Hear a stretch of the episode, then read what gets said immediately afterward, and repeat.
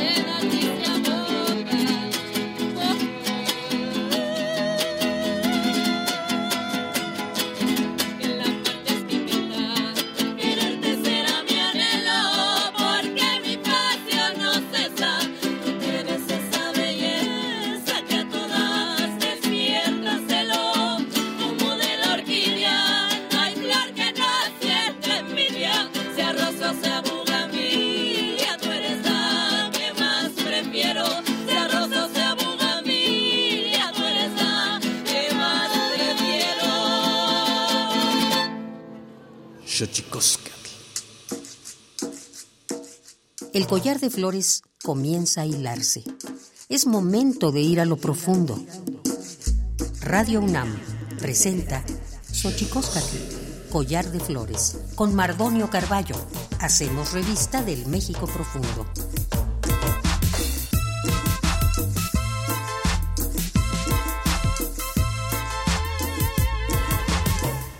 Kenitstoken tatamen guaynaname ichpocame telpocame oquichpilme siguapilme guanoche tentechcaquin pani huejatepostlahtoli tleni hueyitlamachtiancali tocan Universidad Nacional Autónoma de México tojuan tiyolpaqui pampa eh, tihuelin timitzelian pani tochan y tocan xochicosca el collar de flores guanama nama timosanilosen eh, iguan ome tosigua guampoyoan eh, tocan Alejandra Carrillo, Juan Sello, Juan Pollo, Juan eh, y tocan Jenny, Jenny Munguía,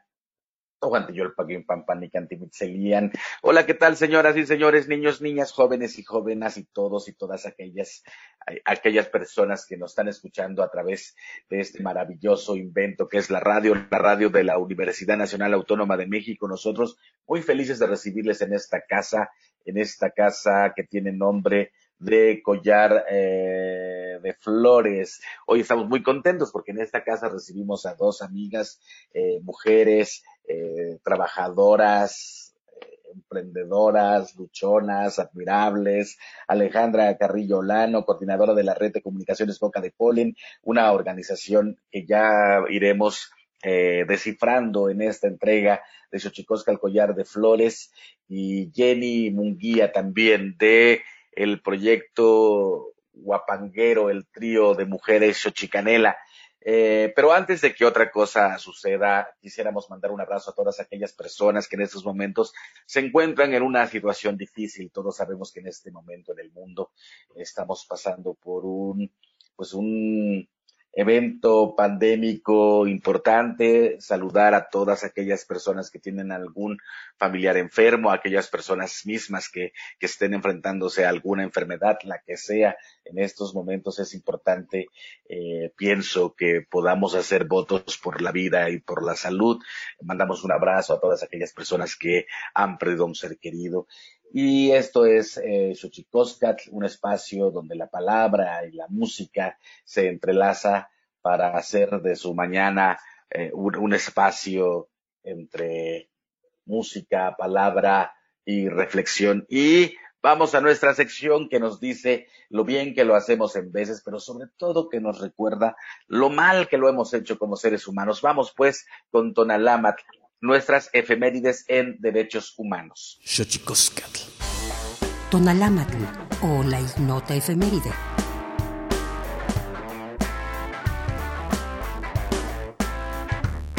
7 de junio de 1951. En México se conmemora el Día de la Libertad de Expresión. Se remonta a los tiempos de Benito Juárez, quien legisló para que los mexicanos se expresaran libremente.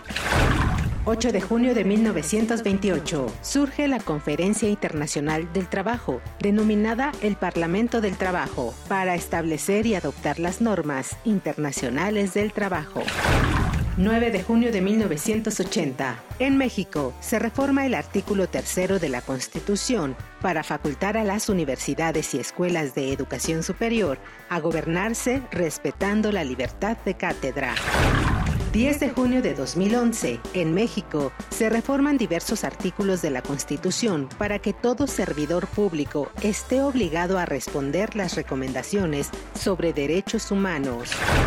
11 de junio de 2003, en México, se publica la Ley Federal para prevenir y eliminar la discriminación, que dio origen al Consejo Nacional para Prevenir la Discriminación, CONAPRED. 12 de junio de 2002, Día Mundial contra el Trabajo Infantil, proclamado para evitar la explotación y el abuso dentro de este sector de la sociedad, determinando la eliminación del trabajo infantil en las cadenas de producción de todo el mundo.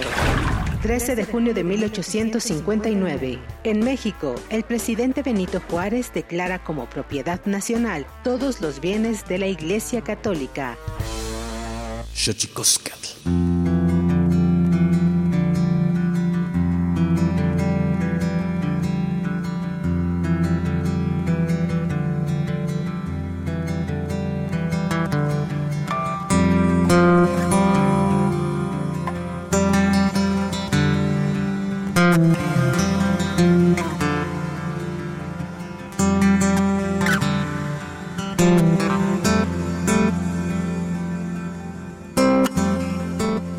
decía, estamos aquí con Alejandra Carrillo, coordinadora de la red de comunicaciones Boca de Polen desde el 2008. Eh, ha desempeñado diferentes labores como productora de radio, capacitadora en medios de comunicación comunitarios, trabajo en la procuración de fondos, así como el área de vinculación institucional. Alejandra, de Boca de Polen, ¿cómo estás? Hola Mardonio, buenos días, buenos días a todas y todos que nos sintonizan a través de, este programa. Y bien, bien, pues, pues contenta de estar compartiendo este espacio y estos minutos con, con ustedes, eh, pues para charlar, platicar y, y compartir un poquito, ¿no? Y muchas gracias por la invitación. No, pues nosotros muy honrados de que estés con nosotros, Jenny Munguía de la Xochi Canela, el Guapango, que es lo que estamos escuchando aquí en Xochicosca, el collar de flores. ¿Cómo estás? ¿Qué tal, Mardonio? Y a toda tu audiencia, un saludo muy grande, un abrazo muy grande aquí en la distancia. Eh, un gusto estar con ustedes en este programa. Pues miren las cosas que vinieron a hacer, que vino a hacer la pandemia. Ahora podemos tener a Alejandra Carrillo conectada desde Chiapas y a las a, Jenny desde dónde Jenny la Ciudad de México el Estado de la Ciudad de México sí sí la Ciudad de México Qué maravilla poder conversar con ustedes dos. Eh, creo que es siempre importantísimo que podamos hacer las veces de puente que sean necesarias para que personas tan interesantes como ustedes dos puedan eh, tener también un, un, espacio de comunicación y a partir de ese encuentro puedan crear lo que sean. Jenny, te presento a Alejandra, Alejandra, te presento a Jenny. Un gusto, Alejandra, de verdad. Qué gusto, te mando un abrazo muy fuerte, muy fraterno. Qué placer coincidir contigo y no puedo esperar para escuchar todo lo que tienes que platicarnos. Igual, igualmente, Jenny, pues ya, ya escucharemos, ya aquí voy tomando nota para, pues toda esta parte musical, ¿no? Que es como todo el, el campo en el que estás tú, este, haciendo, ¿no? Entonces sí estará bien interesante el programa. Muchas gracias, Ale. Fíjate que yo conocí Boca de Polen, este, eh, Alejandra, en la persona de Eugenio Bermejillo. Platícanos, Alejandra, qué es Boca de Polen, que por cierto, eh, de acusar de que el nombre me parece súper bonito, como una suerte de diáspora eh, de la esperanza. Sí, Mardonio, pues eh, justo antes de, de, entrar en, en, al aire, sí platicábamos de Eugenio. Eh, Eugenio, bueno, Boca de Polen se funda hace ya casi 20 años, este 9 de agosto de este año, cumplimos 20 años como asociación civil.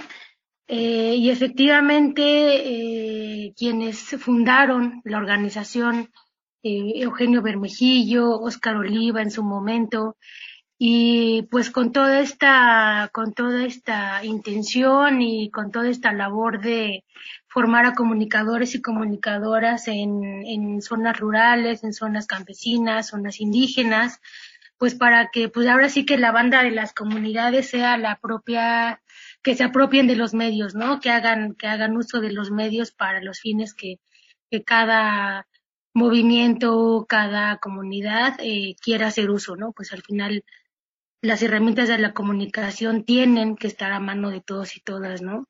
Entonces ese fue como el, el, sueño que hace 20 años se empezaron ahí a, a, compartir quienes fundaron la organización y quien estuvo al frente de la red eh, por más de 15 años justamente fue, fue Eugenio Bermejillo que ya decíamos, de formación antropólogo, de corazón eh, periodista, ¿no? A mí me gusta mucho platicar cómo eh, cuando él iba a las comunidades o a donde él fuera siempre andaba con su grabadora, ¿no? Si escuchaba música, ¿no? Así, ahorita recordé la experiencia eh, hablando de que vamos a hablar también de música con Jenny, sacaba su grabadora y se ponía a charlar con los músicos, digamos que era algo nato, ¿no? Era su, su, su pasión siempre fue el, el, el, conocer las historias de vida de otros y de otras, ¿no? Y lo canalizó a través de, de la comunicación y de la radio principalmente. Entonces, eh, bueno, desafortunadamente Eugenio eh, parte en el 2015 eh, a la vida no terrenal, la vida más espiritual, y desde ese entonces quienes habíamos pasado por Boca de Polen, decidimos eh, continuar con el proyecto que él inició y en el cual puso su corazón, ¿no? Entonces, eh, pues aquí seguimos, eh, grupo de hombres y mujeres que decidimos eh, seguir dándole vida a este, a este proyecto y así hacerle memoria a, a nuestro querido Eugenio Bermejillo que tú conociste en otras experiencias. Sí, sin duda. Le mandamos un abrazote donde sea que esté su, su energía y su espíritu al buen Eugenio Bermejillo. Y por otro lado, pues tenemos a Jenny también, que qué lástima que no, que no estemos en vivo, Jenny, porque se antoja un guapangazo, ¿no? Sí, se antoja, se antoja. Yo traigo mi jarana por cualquier cosa que pueda necesitar. Ok, qué maravilla. ¿Cómo, cómo, cómo, te, ¿Cómo te ha tratado este tiempo, la música? ¿Cómo se ha colocado dentro eh, de las necesidades eh, de, paliar el alma en un tiempo tan terrible, Jenny? Pues creo que tanto para la música como para todas las artes, la pandemia ha sido un golpe bastante fuerte a nuestro oficio. En casi todas las formas de subsistencia, conciertos, tocadas.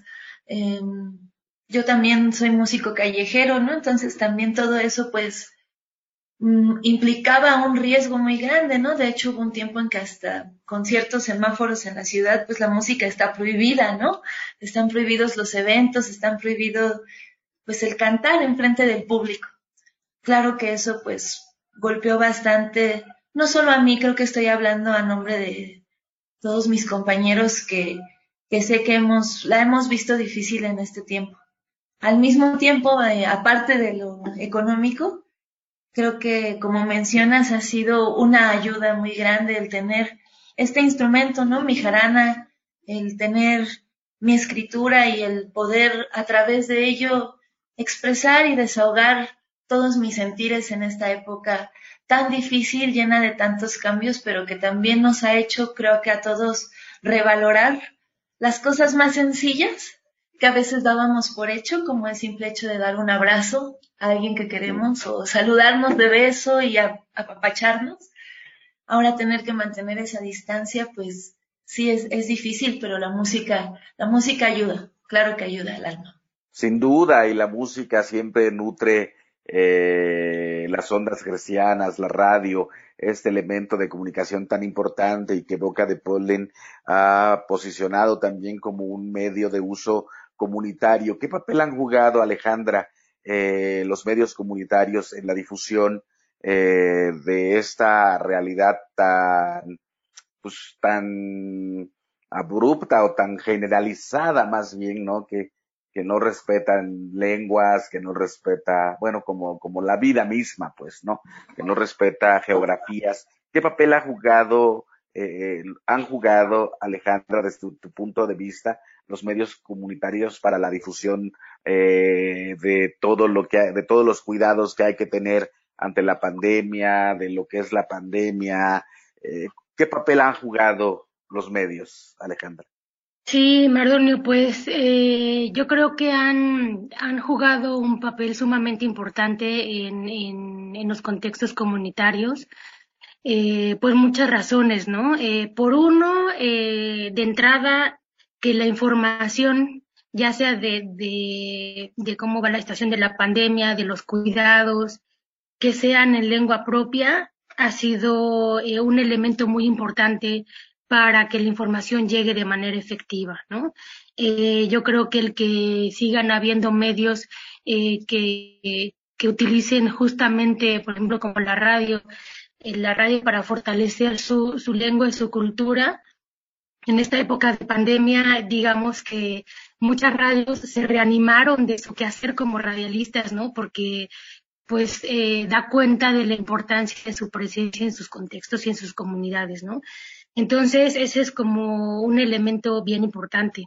Eh, otra, otra realidad, otra situación que, que sucedió también es que, bueno, como a todos nos ha llegado en cualquier latitud en que, que hemos estado, que estamos en, en el mundo, pues es un bombardeo de información, ¿no? Eh, que justamente ha generado pánico también, eh, que justamente ha generado eso, mucha desinformación y los medios comunitarios, eh, lo voy a hablar primero de quienes hacen el medio, ¿no? Este, los radialistas, como nosotros eh, nombramos, o comunicadores comunitarios, digamos que eh, hicieron una labor más periodística, eh, pues de tener que revisar la información y de tomar mucho en cuenta qué sí difundían y qué no. Entonces hubo un proceso de formación natural y de fortalecer conocimientos periodísticos que los compañeros y compañeros y compañeras tenían o que no tenían eh, tan tan desarrollada esa habilidad y ahora con la pandemia sí o sí trabajaron esa parte, ¿no? No de manera estructurada, no decir, tuvimos un taller, hicimos esto y el otro, no, no, no, o sea, fue en la práctica, ¿no? Como mucho en las comunidades se aprende el, hacer, ¿no? Entonces, eh, se ha fortalecido el, digamos, conocimientos de quienes hacen el medio, quienes hacen la radio, si hablamos en un nivel periodístico, ¿no? Y también, al menos aquí en Chiapas, y no dudo que en otros territorios, como por ejemplo Oaxaca, digamos, las redes de colaboración entre propios medios se fortaleció porque, eh, digamos que se compartió muchísimo material, ¿no? Y a nosotros como organización nos llegaba material de, miren, aquí está esta campaña en, esta lengua, por favor difúndanla. Y entonces, eh, redes que, que, que, eso, ¿no? Una red se activa cuando hay cierta necesidad, ¿no? Y entonces la pandemia también activó esas redes de comunicadoras y comunicadores y también de, radios que utilizaron otras tecnologías para, para hacerse de información verídica, ¿no? Eh, bueno, entonces, digamos, eh, mensajería instantánea, como, como WhatsApp, ¿no? Eh, retomó mucha fuerza, porque sabemos que la carencia de la tecnología, y aunque me está metiendo en otro tema, pero digamos que el Internet en las comunidades en los que hay digamos, es de muy mala calidad. Eh, WhatsApp ayudó a que, a que se compartieran muchos contenidos de manera rápida, de manera eficaz. Pues digamos que han pasado un montón de cosas que mm, todavía estamos en ese proceso, ¿no? Justo el fin de semana platicábamos con algunos compañeros y compañeras de las radios aquí en Chiapas y pues sea lo que nos compartían. Entonces, eh, si bien han jugado un papel bien, bien importante como medio para difundir y para informar a sus comunidades en su propia lengua. A mí me gustaría también hablar de cómo la pandemia ha fortalecido el propio quehacer de las radios comunitarias y de las personas que le dan vida a las radios, ¿no? Claro, importantísimo. O sea, eh, ahora que lo mencionas, es eh, bonito reconocer todo el trabajo eh, de toda la gente que está alrededor de un programa radiofónico, ¿no? Yo quisiera preguntarte, Jenny, antes de que, bueno, les mandamos un abrazo a toda la gente que hace la radio. La verdad es que es un medio para mí fundamental. Me parece que, la radio, todo el mundo dice, llegó al Internet y la radio va a acabar. Y yo digo, la radio no va a acabar nunca. Es como los libros, ¿no? Este, tiene una suerte uno de adicción a escuchar eh, ciertas voces y eso siempre es importante. Estamos a punto de ir a nuestra sección dedicada a los misterios, a los secretos de los idiomas, porque los idiomas tienen sus secretos. el Cuepa, pero yo quisiera dejar sobre la mesa, Jenny, esto que dice Alejandra, esta suerte de fortalecimiento de los lazos solidarios, empáticos, entre hacedores de radio, entre los radialistas, como ella eh, lo menciona, ha sucedido igual o no en la música. Pero vamos a nuestra sección, la sección del Instituto Nacional de Lenguas Indígenas, dedicada a develar los secretos de los idiomas. El Instituto Nacional de Lenguas Indígenas presenta Tlactolcuepa, o la palabra de la semana.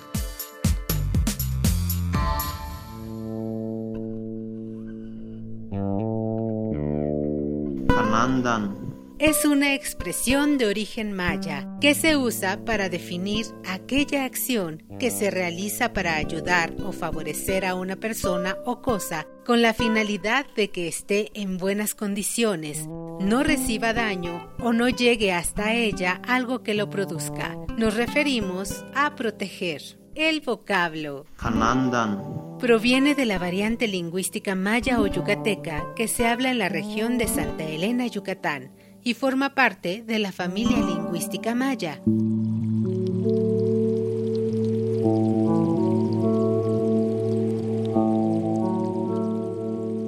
De acuerdo con el Catálogo de Lenguas Indígenas Nacionales, editado en 2008, la lengua maya se habla en los estados de Campeche, Quintana Roo y Yucatán y cuenta con cerca de 859.607 hablantes mayores de tres años.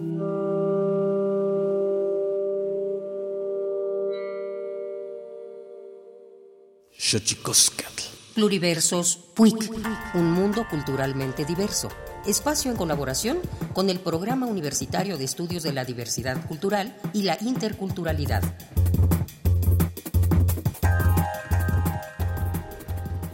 ¿Cómo es que esta lengua se vuelve eh, de repente tímida, se vuelve río, de repente se vuelve cántaro, se vuelve un todo la lengua? Juana Peñate Montejo, mejor conocida como Juani Peñate, es originaria del ejido Emiliano Zapata en Tumbalá, Chiapas. Es licenciada en Derecho por el Centro de Estudios Superiores de Tapachula, Chiapas. Se especializó como traductora de leyes en lengua chol en el Centro Estatal de Lenguas, Arte y Literaturas Indígenas, el CELALI. Además, es una destacada maestra en educación bilingüe y profesora en la Universidad Intercultural de Chiapas, la UNICH, en Yajalón. La declararon ganadora de la octava edición del Premio de Literaturas Indígenas de América, PLIA 2020. Ganó con el poemario Ishonil Shahal en lengua chol, Danza de la Lluvia. Cabe destacar que la poeta chapaneca es la segunda mujer que gana esta distinción. Danza de la lluvia es una metáfora de vida. Danza de la lluvia es algo que lo empecé a crear para la poca visibilización de la lengua chol. En un primer término hablo de, esa poca valorización de nuestra lengua, cómo nuestra lengua se ha ido perdiendo. Entonces, a través de este libro, Danza de la Lluvia, se da a conocer esta parte de, del contacto que debe uno tener con su lengua habla de las realidades sociales que estamos viviendo en la actualidad. En el año 2018 participó en el octavo Festival de Poesía Las Lenguas de América Carlos Montemayor. Corazón de Luna fue uno de los poemas que esa noche mágica interpretó.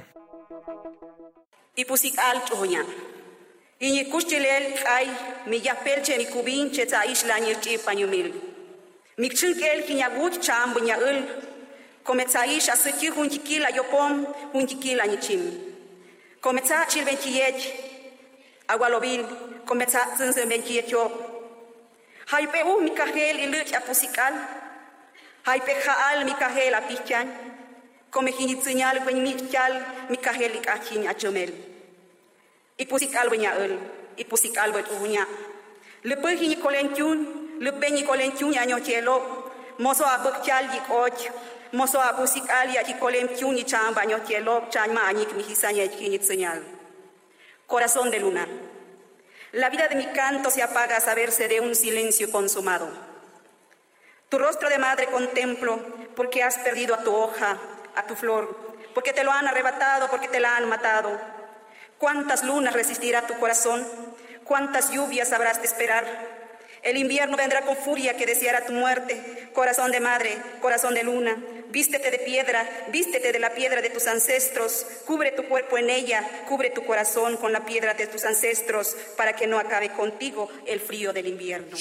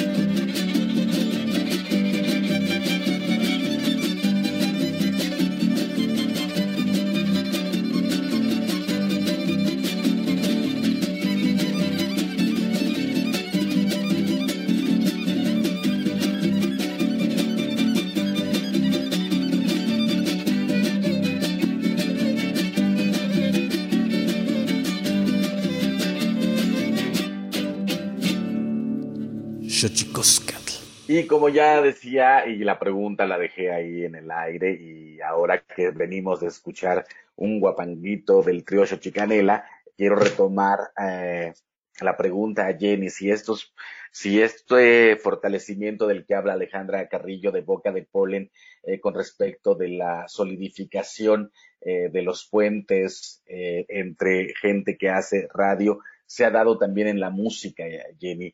¿También ha ocurrido esto con ustedes, con la música, digamos, popular mexicana? Uy, creo que sí. me, me encantó lo que comentó Ale de hecho, escribí una de sus frases cuando nos dice que en las comunidades es en la práctica donde se aprende el hacer.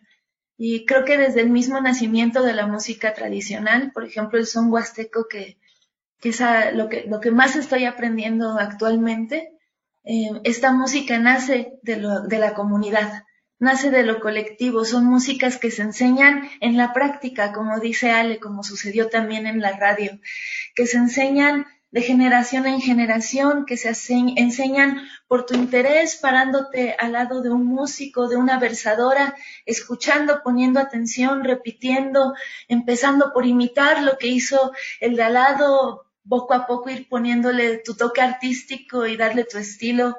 Eh, así como en la radio comunitaria se fortalece la comunidad, la música tradicional también, claro que la fortalece, es parte eh, completamente tejida a la comunidad la música.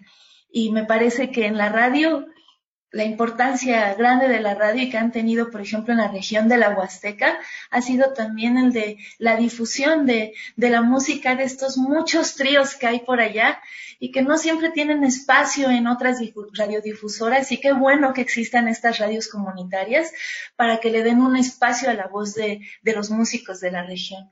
Y sí, hablando en, cuanto a la pandemia, creo que definitivamente los lazos que se han generado entre todos aquellos que compartimos este hermoso oficio que es la música se han fortalecido. Eh, como comenté hace rato, se ha revalorado también cosas que, que, dábamos por dado, ¿no? El simple hecho de juntarnos a tocar, que cómo se ha extrañado también, pero que pues ahí seguimos, seguimos resistiendo y pues qué bueno que, existan estos espacios.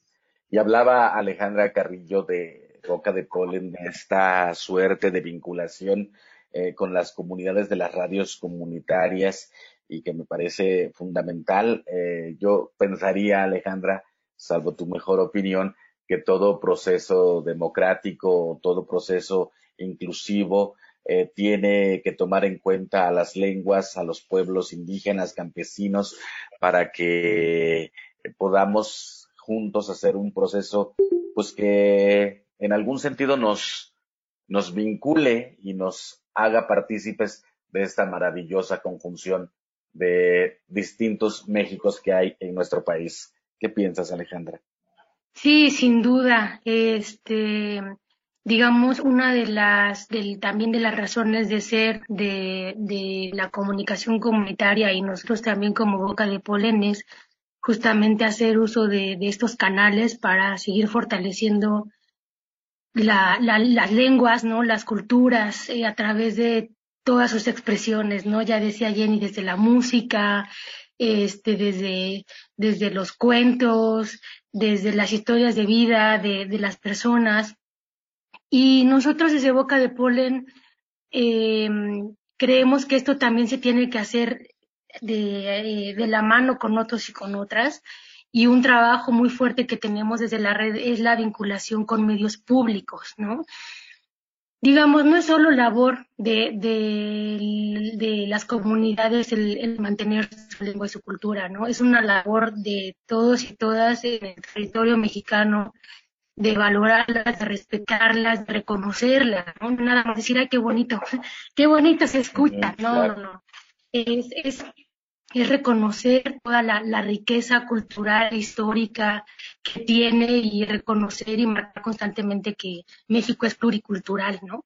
Y entonces nosotros a través de alianzas, de redes justamente con medios públicos, es que también buscamos abrir espacios poco a poco eh, para llegar a otras audiencias más allá de las comunidades, ¿no? Eh, para justamente transmitir todos estos saberes y conocimientos y para que otros y otras que, que tal vez por nuestros contextos, nuestras realidades, no tenemos, este, digamos, experiencias cercanas de, de cómo es la forma de vida y cosmovisiones de los pueblos, pero que eso no nos limite a, reconocerlas, ¿no? Eh, y de esa manera, pues, eh, justamente sí hacer como una lucha constante para fortalecer la lengua y la cultura. Y digamos que me gustaría hacer un comercial ahorita que justo desde Boca de Polen, bajo esta lógica de, del reconocimiento de, la diversidad y desde las lenguas principalmente, estamos colaborando en un proyecto eh, que se llama Canto de Sensontles, que tal vez Mardono ya hayas escuchado por otros compañeros como Eric, ¿no? Este, en donde en donde justamente es esto, ¿no? Es una es como también la pandemia, ¿no? Hablando de las oportunidades que ha arrojado la pandemia, cómo la pandemia ha permitido generar proyectos eh, como Canto de Sensontles que se produce desde distintas partes de México y que hemos logrado una alianza muy fuerte con, eh, por ejemplo, con Radio Educación y con todas sus radios, con Red México, eh, que transmiten este programa y es justamente es una, una una ventana a ver toda la riqueza de, los pueblos, desde la música, desde la gastronomía, desde las luchas, las resistencias, ¿no? Desde, la, todo esto. Este es un proyecto bien interesante eh, que también se tiene y que pues invito a la audiencia a, a escuchar, ¿no? Entonces sí, o sea, para nosotros es sí o sí un, un elemento indispensable en nuestra labor como comunicadores desde Boca de Polen el hacer todo lo que esté en nuestras manos para que desde el uso de los medios, en este caso la radio, las lenguas y las culturas no solo se respeten, sino se fortalezcan y se valoren y se reconozcan. Y hay una cosa que me encanta, Alejandra, de Boca de que es su compromiso de capacitar a gente nueva en las artes de la radio, de la comunicación en general. Eso sin duda ayudará a que cada vez más este proceso democrático que tiene que incluir a la radio y a los medios sea posible y a breve de gente de las propias comunidades, ¿no, Alejandra? Sí, por supuesto. Eh, el, ahora sí que otro elemento también bien importante de Boca de Polen es la formación y capacitación de principalmente de jóvenes, ¿no? Pero de todo, ¿no? Como eh, comunicadores y comunicadoras que quieran hacer uso de los medios para el fortalecimiento de sus culturas, de sus lenguas y también el fortalecimiento de sus propias luchas, de la defensa de los territorios, de la defensa del agua, ¿no? De la defensa de la vida propia.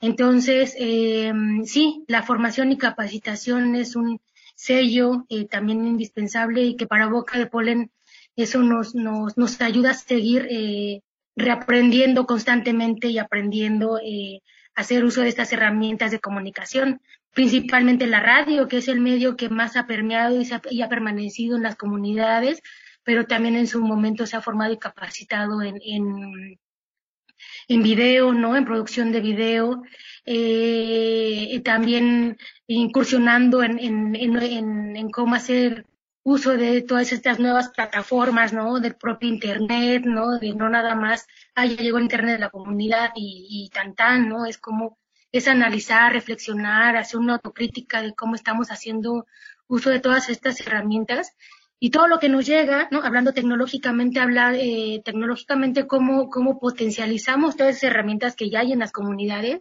justamente para hacerlas eh, con este uso propio de, de, de difundir y fortalecer la cultura, ¿no? Desde una formación y capacitación que tiene que ver, como ya decía hace rato, no es que nosotros sepamos todo, más bien hay un interés de alguien de, oigan, queremos meter internet en la comunidad, ¿cómo se hace? Pues ahí le vamos aprendiendo junto con ellos, ¿no? Este, y es eso. Boca de Polen también no tiene, o sea, también en nosotros es una formación y de formación y constante de pensamientos de cómo, cómo hacemos comunicación. Claro que sí, importantísimo esto que apuntas. Jenny, hace rato hablabas que efectivamente había poca, eh, con respecto de la música tradicional, eh, quizá en los medios convencionales, ¿no? Este, existía poca apertura, ¿no? Pero eh, hablabas de la importancia de las radios eh, comunitarias. Eh, ¿qué, papel han jugado los nuevos medios, Jenny, en la difusión de la música tradicional? Sea, con esta pandemia se abrió algo, el YouTube quizá había más contenidos de música tradicional en YouTube o Spotify, no lo sé. Platígame, Jenny. Creo que para todos aquellos que tenemos acceso a un equipo como un celular o una computadora, eh, tuvimos muchas ventajas porque eh, pues todas estas plataformas que ahora existen eh, nos permiten pues hacer transmisiones en vivo, grabar nuestros propios conciertos y subirlos. Yo escuché la verdad bastantes conciertos en virtuales de amigos míos que tocan son huasteco y también otros géneros de la música tradicional y que vi que fueron un auge muy muy fuerte sobre todo en la parte más dura de la pandemia los conciertos de cooperación voluntaria no que ya podíamos transmitir en vivo gracias a estas plataformas no creo que sí en ese sentido sí hubieron bastante contenidos eh, se, hubo mucha apertura y también en cierta forma como era la única manera de, seguir eh, con el público, en contacto con el público, pues creo que quienes teníamos acceso a estas posibilidades hicimos uso de ellas en la mayor medida que se pudo. Eh, sin embargo, pues existen esos otros artistas que, que, no tan fácil tenían acceso a estos equipos o a un internet de calidad y que pues sí, se vieron eh, desgraciadamente muchos más mucho más golpeados que otros, ¿no? En, cuestión económica de la pandemia. En ese sentido, Alejandra, pues sí, es importante siempre eh, saludar y felicitar eh, estos elementos o, o estos esfuerzos donde la democratización de los medios pueda convertirse en una realidad y por eso felicitamos a, Boca de Polen por todo el trabajo de casi 20 años. ¿Dónde los podemos localizar, Alejandra? Estamos ya a punto de, terminar esta charla maravillosa que hemos tenido con ustedes dos. ¿Dónde los podemos localizar si hay gente que quiere eh, contactarse con ustedes? Redes. Sí, Mardoño, gracias. Justo qué bueno que sí. Bueno, gracias por las felicitaciones, ¿no? Este, somos muchas y muchos que, que hemos pasado por boca de polen y justo em, queremos eh, invitar a la audiencia, eh, a, los medios que nos escuchan, a estar al pendiente de nuestras redes sociales porque justo en este marco de los 20 años vamos a hacer un relanzamiento de, la organización.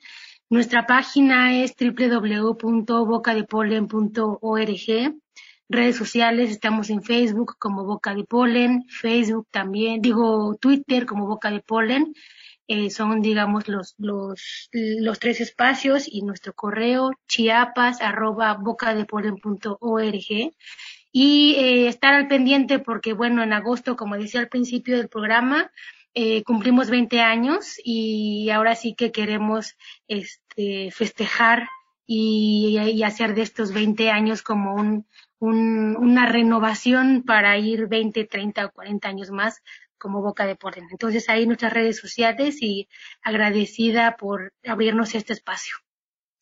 No, hombre, este espacio lo hemos construido entre todos. Llevamos, creo que ya tres años y este se nutre de los sueños de todos los que habitamos esa utopía de otro mundo es posible. Así que, por, cierto, para la numeración vigesimal casi de la mayoría de los pueblos indígenas de México, llegar a 20 es llegar a una cuenta. Fíjate que en náhuatl se dice sepoali, es decir, una cuenta. Apenas llegaron, a llegaron al primer collar, digamos, y se va a empezar a abrir otra, otra historia a partir de estos 20. Así que les mandamos felicitaciones, eh, todas las del mundo. Jenny, eh, eh, ¿cómo, ¿Cómo te despides? ¿Qué nos, qué nos regalas para que te despidas de este programa Xochicosca Collar de Flores, que está muy honrado de que estés con nosotros aquí? Muchísimas gracias, eh, Mardonio, Ale, por su hermosa plática de hoy. Ha sido un placer de verdad escucharlos a los dos. Ale, qué bonita labor la que están haciendo en Boca de Polen. Eh, qué felicidades de verdad en este 20 aniversario, su primera cuenta, como dice Mardonio. Eh, qué bonito llegar a este, a este lugar en el que están ustedes. Y pues de mi parte eh, y de parte del trío Chicanela, un abrazo muy grande para todo el auditorio. Decirles que la música siempre ayuda a alegrar y aliviar el alma. Esperamos que les guste el son huasteco y si gustan escucharnos, pues están nuestras redes. Así, así estamos. Xochicanela, eh, con X, Xochicanela. Eh, estamos en Facebook, estamos en Instagram, estamos en YouTube también.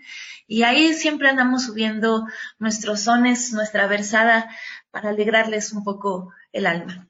Muchas gracias. Y por cierto, están en proceso de grabación de su primer disco. Hemos escuchado hasta hoy La Orquídea, El Caimán y todavía no les voy a decir con qué vamos a cerrar. Un abrazo, Alejandra. Muchísimas gracias por tu compañía. Abrazos, Jenny. Abrazos. Guía de Muchísimas gracias por acompañarnos en esta transmisión. Y nosotros vamos a la sección dedicada a los libros, más libros al rostro, lo que es lo mismo, más amoch, menos face. Más libros al rostro, o lo que es lo mismo, más amoch, menos face. Espacio en colaboración con el Instituto Nacional de Antropología e Historia.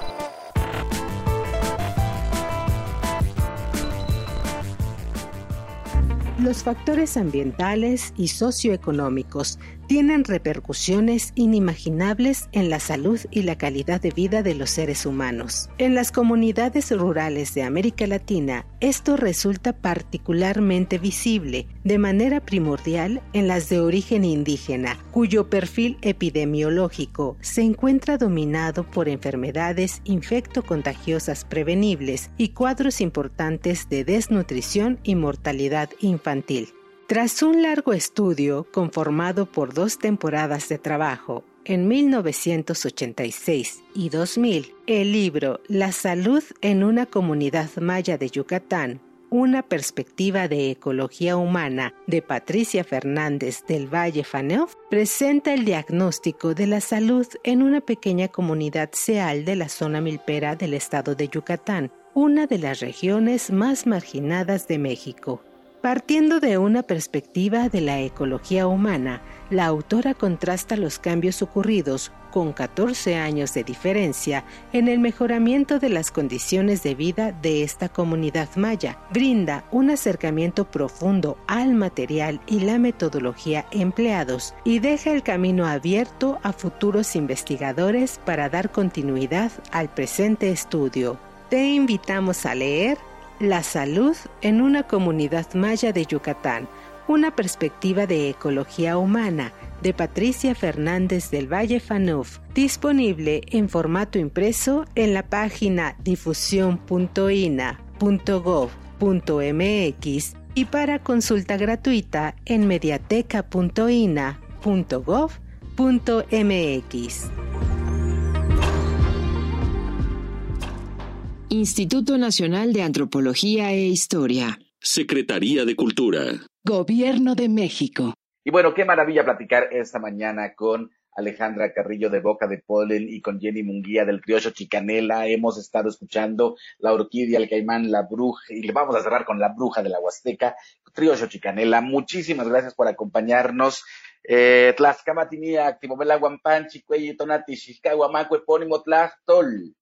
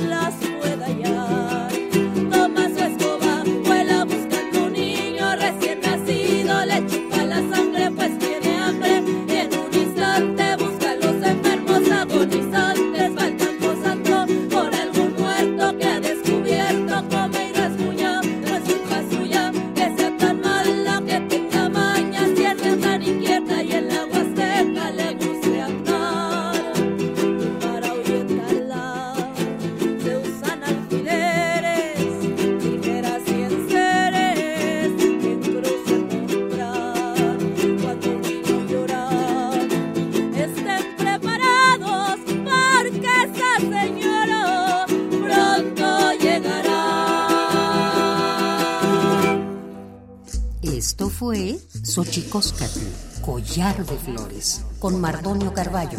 Hacemos revista del México Profundo. Una producción de Radio UNAM. Experiencia sonora.